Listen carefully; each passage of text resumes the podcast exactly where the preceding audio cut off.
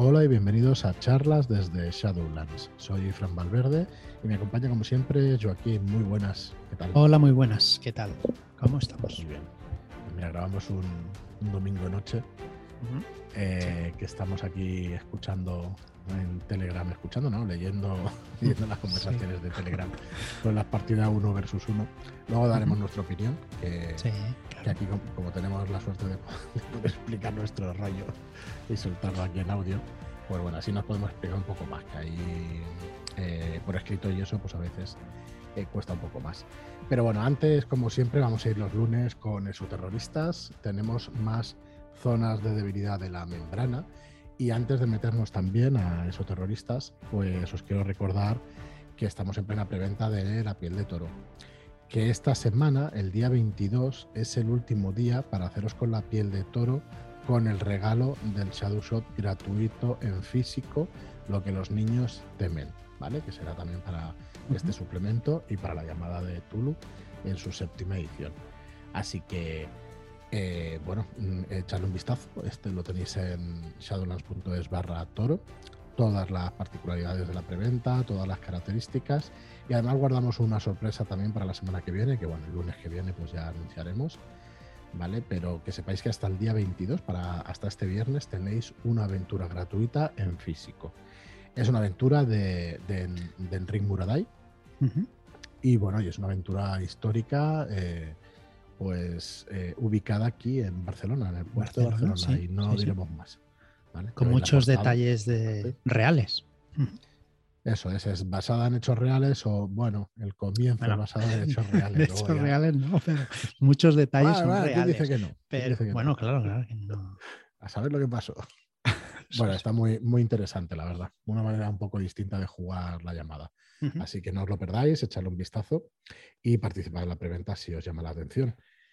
Y bueno, pues vamos a ir con el tema de exoterroristas. Y luego, si quieres, Joaquín, pues sí, podemos comentar un poquillo el tema este de las partidas uno contra uno, porque como hicimos, uno, a ver si me acostumbro a decir uno, un jugador y un máster, no uno contra uno, porque es absurdo. Claro, es, Aquí es no, que no, no juegas contra el jugador. Pero bueno, Mm. ya nos entendemos, ¿eh? No lo digo, lo digo porque ya soy mayor y para cambiar costumbres me cuesta un Mm. poco. vale, pero que nadie me entienda mal. Y además que cuando grabamos lo hicimos con Marlock y no pudiste tú dar la opinión y eso, y, y me interesa también que tú has probado con Rodrigo, Sí, con Rodrigo. has probado un Mm. par de partidas, así que Una partidita, sí. Muy bien, pues nada, eh, seguimos describiendo más zonas de debilidad de la membrana, esos lugares terribles donde la permeabilidad brilla por su ausencia. O sea que está directamente abierta, ¿no? Está casi, casi abierta. No del todo, pero sí, porque si estuviera abierta pasarían eh, sin peaje los, los entes, ¿no? Muy bien, pues venga, eh, es un lugar que se llama Kaatka. Kaatka, sí. Es un lugar, es un lugar que está junto a la frontera de Guatemala, ¿vale? En Belice. Allí se encuentra una estructura piramidal de bloques de caliza, cubierta de una agobiante masa de lianas. Moviendo algunos bloques se puede dar con la entrada a las catacumbas donde se encuentran las tumbas de los antiguos reyes de la civilización yultana. Vale. Este nivel eh, tiene un nivel de seguridad eh, dependiendo de, de quién esté eh, guardándolo. Hay varios grupos de mercenarios que, que se disputan eh, su, su seguridad, ¿vale? Unos son mexicanos y otros son guatemaltecos. Los primeros son los llamados gallos rojos y están subvencionados por una tapadera de la Ordo. ¿vale? Y ellos pues tienen alejados a agentes enemigos. Los segundos, que son los guatemaltecos, los llamados, es un grupo llamado morenistas, que lo usan para el mejor postor. El que venga con más dinero es el que podrá entrar. ¿vale? Y suelen ser los, los grupos esoterroristas los que suelen pagar más por, por sus servicios. Vale. El origen del daño de la membrana viene eh, por la civilización yultana. Esta no aparece en ningún libro de texto gracias a los esfuerzos en velar su existencia. ¿vale? Pero sí que existieron. Sometieron a Mesoamérica en su reinado de terror, sobre el 400 y el 200 antes de Cristo, por esa, por esa época. Practicaban sacrificios de sangre y varias semanas de festivales de tortura y autoflagelación. Eran, al final eran culminados con una llegada de seres ultraterrenales que se daban un gran banquete en campos enteros de carne humana desollada. Los habitantes de la zona no conocen la existencia de los Yultana, pero sí saben reconocer la zona donde están las tumbas y que desprende un aura de maldad, lo que hace que la membrana se debilite y que la zona sea una zona de debilidad membrana por sí misma. Vale, el estado operacional es el siguiente. Los mercenarios vigilan la zona desde una distancia segura. Solo se internan para defenderla de otros grupos armados. Patrullan desde el perímetro y así se mantiene su cordura. No se ha podido establecer una base en el lugar por ambas partes. Incluso las FES fracasaron en ese propósito. Eh, por los intentos por establecerse en la zona han dado brotes psicóticos, dando lugar a visiones directas con la oscuridad exterior. Todo el que lo ha intentado ha muerto en extrañas circunstancias o está ingresado en instalaciones psiquiátricas privadas. ¿Qué se recomienda para, para este lugar? Bueno, pues se ha intentado la destrucción de las piedras de la pirámide en varias ocasiones y se consigue, ¿vale? Se puede eliminar todas las piedras, pero queda una copia espectral de las mismas, quedando una pirámide fantasmal que se puede volver a solidificar durante la siguiente luna llena. Con lo cual es como que indestructible. ¿no? Muy bien, pues. No está mal. sí, no, menuda zona, menuda zona de debilidad de la membrana. Miedito da. Pues bueno, a ver, está. Tenemos Peratska, que, es una localización, pues como podéis imaginar, en Rusia, en, a 650 kilómetros al norte de la ciudad siberiana de Boceva Svirisk. Svirisk. Bueno, lo he dicho bien a la primera. Sí. Em, ahí encontramos un desnutrido y retorcido bosque boreal que intenta sobrevivir dentro de un cráter de más de 100 kilómetros de diámetro creado en su día por un meteorito. Las tierras salvajes que rodean el cráter son para la caza. Eh, hay unos 500 rusos viviendo en la zona y, es el sustento esta caza para ellos.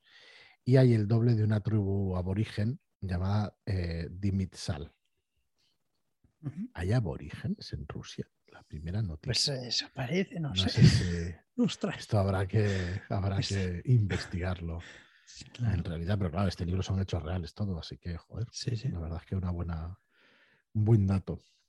Bueno, a nivel de, seguridad es el siguiente. Tenemos a Konstantin Fadushin, que es un agente que monitoriza la zona a tiempo parcial de forma aérea, enviando informes de toda actividad, actividad inusual, em, aunque cree él mismo que trabaja para una ONG verde para la conservación de la zona. Así que lo tenemos más que engañado. Sí, pero, hace varios meses que, no hay noticias de él.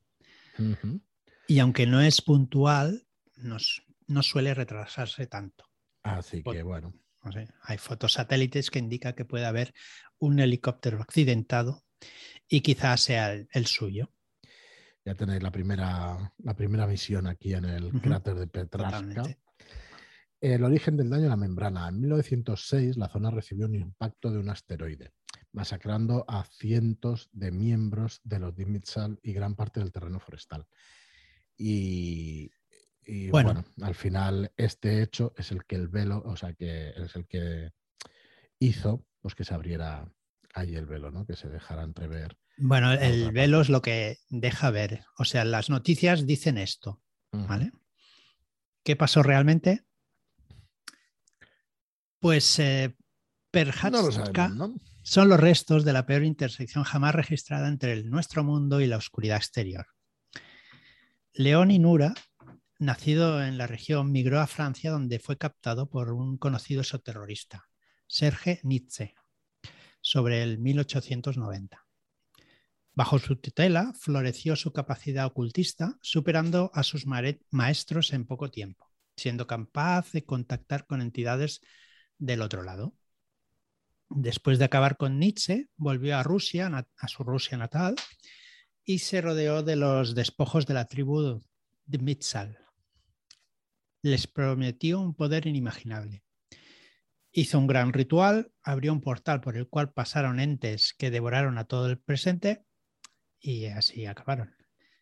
Gracias a la rápida actuación de los agentes presentes en la zona y la ayuda de soldados zaristas, se pudo contener el grupo de babosas que había cruzado a este lado. Todos los soldados y agentes perecieron menos uno. Esto es lo que realmente pasó. El buen hombre este hizo aquí un buen velo diciendo pues, que había caído un meteorito. se hizo el velo por diciendo que había caído el meteorito y ya está. Muy bien. Em, bueno, acciones recomendadas, eh, la pérdida de contacto con este agente hace que debamos prepararnos para una operación dentro de Rusia. Así que, es un aviso ya de que está pasando alguna cosa. Escogiendo ropa de abrigo. Es uno de los lugares donde la membrana es más débil del mundo, se cree que un 4,93%, pero como es bastante desconocido, puede que no vaya en aumento. O sea, ya sabéis que va en aumento si la gente cree en estas cosas, ¿vale? Y también será un lugar donde los ritualistas consigan magia de manera, de forma fácil por esta, por este motivo también. Así que bueno, ahí lo, tenemos también. Muy bien, pues el siguiente, el triángulo de Red Bison o Bison. Vale, Los asentamientos de Red Bison, Cameron y Sifton, al norte de Alberta, en Canadá, forman un triángulo. Este se compone de alamedas, zona salvaje y apenas habitada, imposible de monitorizar por su vasta extensión. El origen del daño de la membrana es un misterio, pero las muestras métricas son claramente delatoras. Anomalías climáticas, perturbaciones atmosféricas y apariciones frecuentes de palabras claves o terroristas en los medios locales. El triángulo Red Bison es una de las zonas de debilidad de la membrana inusual por sus pocos informes de anomalía. Aunque sí hay muchas desapariciones de vehículos. Desde 1934, más de 100 personas se han esfumado sin dejar ni rastro. Su último avistamiento fueron en coches, camionetas, en barcas y, y algún avión también. Por ejemplo, la familia Wolf, una pareja y sus tres hijos, en una autocaravana en el 95. Una semana más tarde, los abuelos recibieron un mensaje de voz de su hijo diciendo Croatoan. Analizando el audio, se cree que ha sido producido artificialmente por un proceso desconocido. Nancy Weiss y su piloto desaparecieron en un Cessna bimotor en el 2001. Gordon Carnine conducía hacia el albergue Pin Grove en su camioneta en 2008 y también desapareció. Varios más hasta nuestros días. Es extraño que el lugar no haya despertado la imaginación de escritores de literatura forteana o paranormal, siendo este lugar más responsable de desapariciones que su famoso primo marítimo, el Triángulo de las Bermudas. Se cree que hay un velo detrás del lugar por parte de alguna organización o ente. Se requiere más estudio de la zona para ejercer alguna acción en el lugar. Mm, pues eso, no hay más. La palabra croatoa me llama la atención porque sale en muchos sitios. En la serie Supernatural sale, en la serie Fringe también sale.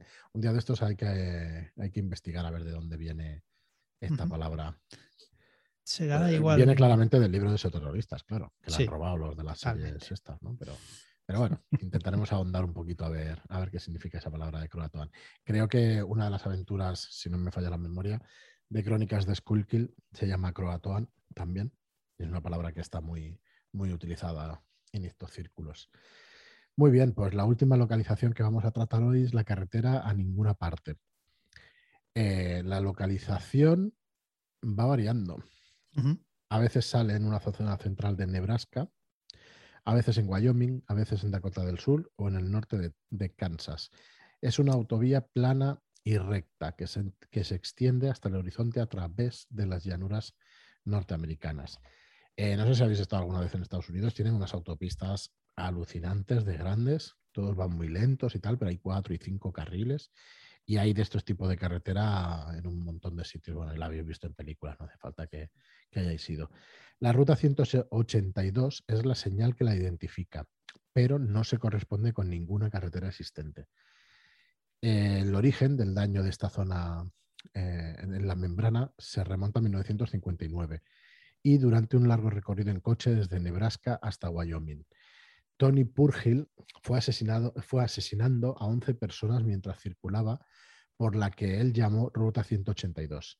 Al final fue derribado por la, por la policía y se cree que su estado mental le hizo ver que iba en una ruta en decadencia, de decadencia y así la denominó eh, él mismo. En 1973 escribió un artículo llamado Viaje al infierno por la 182 que describía cómo Purgil había descubierto una ruta al infierno y que ahí empezó a enloquecer y a convertirse en un asesino.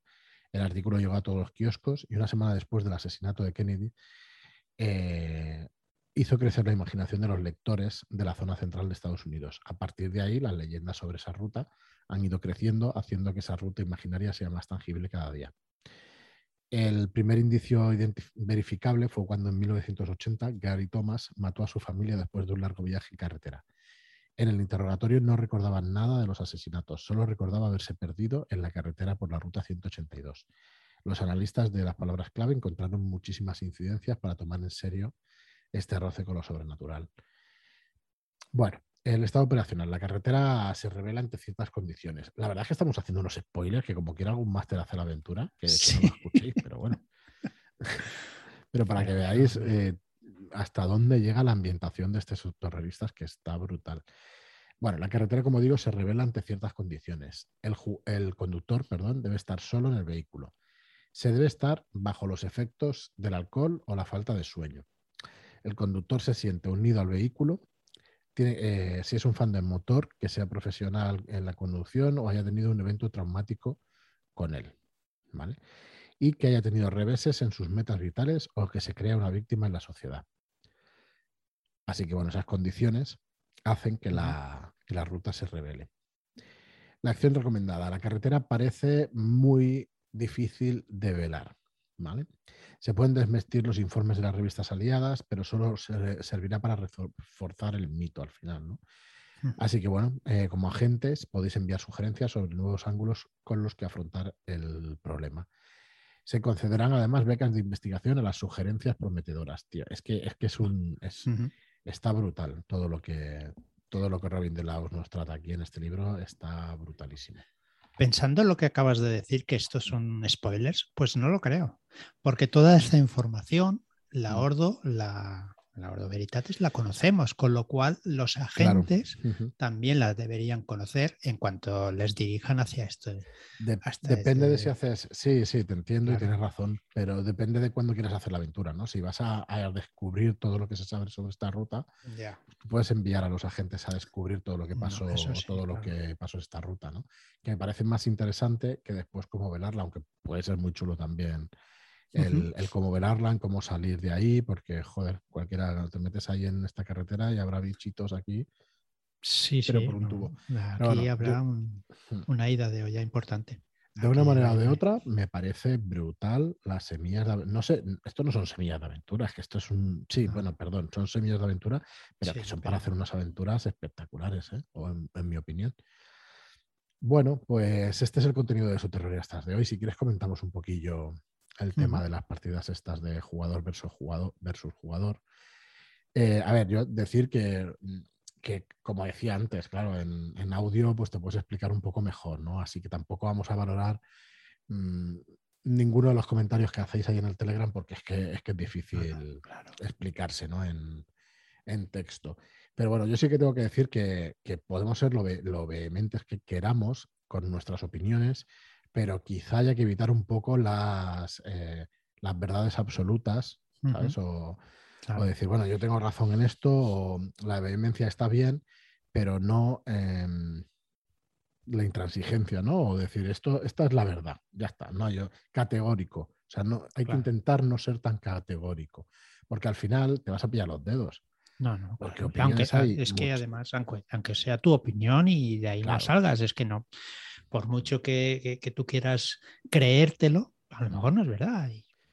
Entonces, con, respecto a, las partidas guiadas, o yo no le veo ningún problema. O sea, a mí me ponen una película, las películas están guiadas todas, excepto las películas surrealistas, algunas películas de, David Lynch, que eso no está guiado. O sea, eso es, piensa tú lo que te salga de las pelotas, porque esto no es nada de, de entender gran cosa aquí. Perdón, ¿eh? que estoy en el modo irónico, ¿eh? o sea, sí que hay cosas que entender, pero es verdad que no son narrativas muchas veces no lineales, son cosas que te hacen pensar y que te crean más sentimientos que otra cosa. Por ejemplo, la serie esa de Leftovers, que Leftovers, perdón, que, que la he visto, me pareció una pasada de serie, pero no es una serie que sea lineal, que sea lineal te explica una cosa linealmente, pero que tú sepas exactamente lo que te están contando, ni de coña y rompe también esa linealidad. Hay otras películas que también la rompen. Entonces, volviendo, las películas son lineales. ¿Las disfrutamos menos? No. Porque yo no las disfruto menos. ¿Disfrutamos más una película que no sea, que sea no lineal? Yo creo que las disfrutamos igual. El maquinista, creo que recordar, Memento, mejor dicho, no es lineal. Se disfruta una barbaridad. Memento, las últimas películas que ha hecho que ha hecho este hombre, este director, pues eh, el Christopher Nolan, pues no son lineales y se disfrutan un montón. Pero es que las películas lineales se disfrutan exactamente igual. Para mí una partida de un jugador eh, y, un, y un máster creo que es algo más fácil de encontrar el tono y de meterte en el tono, porque no hay cuatro personas, eh, cuatro o cinco o más jugadores que metan baza a cada uno. Eso no, no es malo, hemos jugado toda la vida con ese tipo, con, con toda esa gente y es estupendo.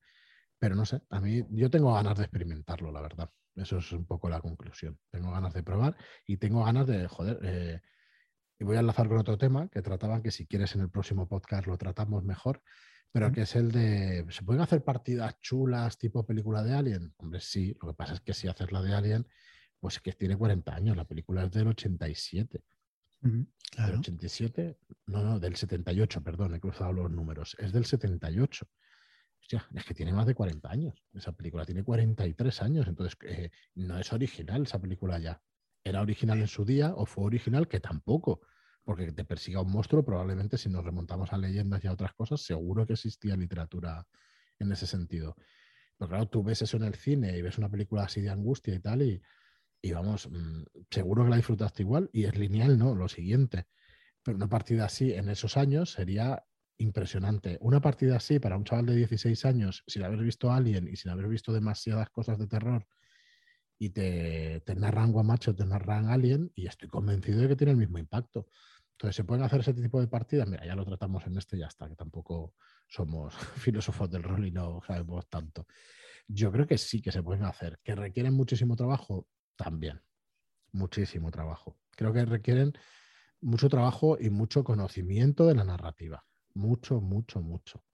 Tienes que tener muy claro qué estás, estás contando. Si haces al jugador participe o no, si es el viaje del héroe o no. O sea, ostras.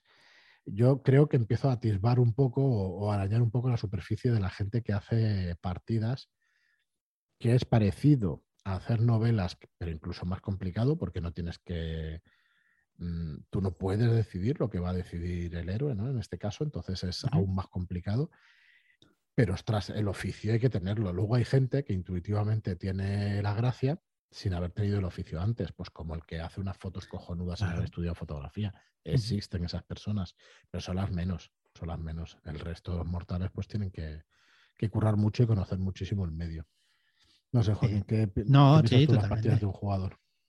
Yo creo que estas partidas quizás, en principio creo que son más rápidas porque no hay tres, cuatro decisiones en el mismo momento. Con la última partida que jugué yo era, iba haciendo lo que yo creía, o sea, no pensaba ni en ese momento quería que íbamos a, forense, pues íbamos para allí, no iba haciendo lo que iba, lo que iba pensando, no iba son más ágiles. Son más ágiles. Y el, yo creo que el director pues tiene que estar también bien preparadito con todo. Creo que se tiene que conocer bien la, aventura, porque cualquier momento puedes ir para un lado o para otro, eh, facto, o sea, puede ser muy rápido todo. Con lo cual creo que el director tiene que estar bien preparado y también eh, debe ver cómo está jugando el jugador. Porque hay jugadores que enseguida ven las pistas, que enseguida se mueven, que buscan, que hacen esto, hacen aquello, y hay otros jugadores que somos más paraditos, que no vemos las pistas o que no mm. buscamos o que entramos y salimos sin, haber mirado en ese cajón que era donde estaba la pista clave, ¿no? Entonces, eh, el, pero eso yo supongo que, te que estas cosas te las dan las tablas del director, ¿no? que tienes que ver cómo es el jugador para ayudarle y, ya decir que no son partidas uno contra uno, porque hay que ayudar al jugador y no ir a por él. Que otro día hablaremos eso de matar a personajes. Sí, pues sí, ya daremos nuestra opinión sobre matar a personajes. Eh, deciros yo, mm, el día que se nos olvide, pues mal, porque hay que decirlo siempre, que es todo esto es nuestra opinión. Y como he empezado a decir, Mm, Exacto, no es categórico. Igual, soy muy vehemente y, sueno categórico, pero en realidad es vehemencia, no es. No, muchas veces lo soy categórico, pero es mejor no hacerlo porque todo el mundo podemos estar equivocado. Así que... Yo puedo decir que necesitas muchas tablas y ya a los cinco minutos venir uno, pues yo es la primera vez que dirijo y, lo hace de puta madre. Y lo hemos hecho uno contra uno y hemos disfrutado. Perfecto. yo creo que hay otra cosa que el máster em, el máster tiene que conocer a los jugadores, tiene que saber con quién está jugando, tiene que saber lo que buscan. Es que, joder, es que yo creo que influyen tal, tal cantidad de factores. Eh, es, que, bueno. A ver, tener por tener no, ¿vale? O sea, igual no necesario, pero si los conoces, la partida te irá muchísimo mejor, creo. ¿eh? Es mi opinión. Sí, lo que igual no, porque cuando no te conoces el jugador también a lo mejor te respeta más, ¿sabes? O sea, hay, hay muchísimos factores que influyen. Entonces, no digo que no se respeten cuando no conozcan, ¿no? Sino que pues igual estás en otro tono o tienes otro ánimo ese día o lo que sea, porque claro, los conoces y entonces pues no es lo mismo. Entonces, no sé. Bueno, e, es, complicado, no es fácil hacer ese tipo de partidas y no es fácil eh, hacer estas experiencias. Nosotros últimamente, o yo últimamente, estoy hablando de, una especie de, experiencias, hostias, superiores, ¿no? En, el sentido de, joder, me voy a acordar de esta partida toda la vida. Eso es muy difícil, eso es muy difícil. Hay partidas que te recuerdan mucho. El otro día con Mentiras Eternas eh, van a recordar una partida por, una tontería que, que salió en un momento dado y se va a recordar toda la vida. Entonces, mm, muchas veces pasa eso, ¿no? Es la partida de tu vida, pero es la más graciosa, la más señalada, la que más. Sí, hay una escena que. Eh, que, marca y bueno, y, ya está. Y, la gente flipa por una cosa que dices y dices, hostia, y, te acuerdas toda la vida, ¿no? Entonces, bueno, ya le daremos un giro a esa escena, pero esas cosas pasan. Bueno, pues lo dejamos aquí. Muchas gracias a todos por estar ahí, porque hoy ya veo que nos estamos alargando. Muchas gracias a todos, como digo, por estar ahí. Muchas gracias por vuestras reseñas de 5 estrellas en iTunes y por vuestros me gusta y comentarios en iBox. Gracias y hasta el próximo programa. Muchas gracias y hasta la próxima.